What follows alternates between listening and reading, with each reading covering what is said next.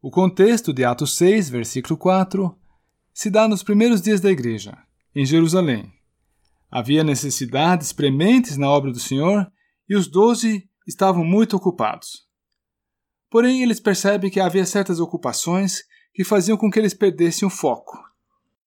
E ante isso, eles formam o seguinte propósito. Atos 6, versículo 4. E quanto a nós, nos consagraremos à oração e ao ministério da palavra. Repetindo. E quanto a nós, nos consagraremos à oração e ao ministério da palavra. Atos 6, versículo 4. Vamos falar um pouco sobre a oração e a sua influência no ministério da palavra. Sim, se quisermos que o nosso ministério ao Senhor Jesus, o serviço que executamos para Ele, esteja sob a bênção de Deus, então a ordem que encontramos neste versículo se aplica. A oração vem antes, ela precede o ministério. É verdade que Deus é soberano e pode abençoar sua obra e sua palavra em todo lugar, em todos os sentidos, independente de nós. Porém, no que toca a nós, a regra que se aplica é que a oração tem precedência sobre o ministério. Falar discretamente com Deus vem antes de falar em público às pessoas, e antes de qualquer outro ministério, antes de qualquer outro serviço. Aqueles que oram expressam a sua dependência de Deus. Aqueles que oram estão cientes de como são fracos e inadequados em si mesmos. Paulo, como ele mesmo diz em 1 Coríntios 2, versículos 3 e 4, estava entre os coríntios em fraqueza e em temor e em grande tremor. Mas, por ele ser um homem de oração, ele recebia luz na presença de Deus para suprir com a palavra certa, na hora certa, cada situação com a qual ele se via confrontado.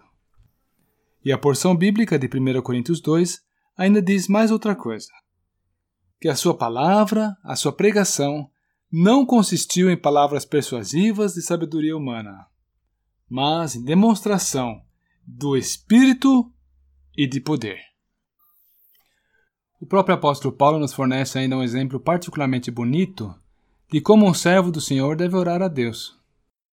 Lá na carta aos Efésios, no capítulo 1, versículos 15 a 17, nós tomamos conhecimento das seguintes palavras da boca do apóstolo pelo que não cesso de dar graças a Deus por vós, lembrando-me de vós nas minhas orações, para que o Deus do nosso Senhor Jesus Cristo, o Pai da Glória, vos dê, em seu conhecimento, o espírito de sabedoria e de revelação. Efésios 1, 15 a 17. Viu? Ele não estava orando só para si, ele estava orando pelos irmãos também. E nós?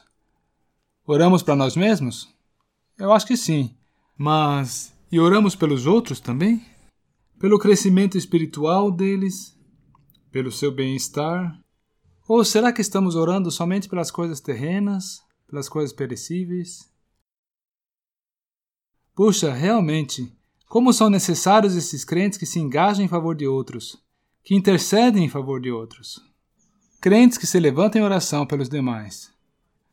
Quantas bênçãos que eles não evocam quão necessárias são essas orações para o povo de Deus.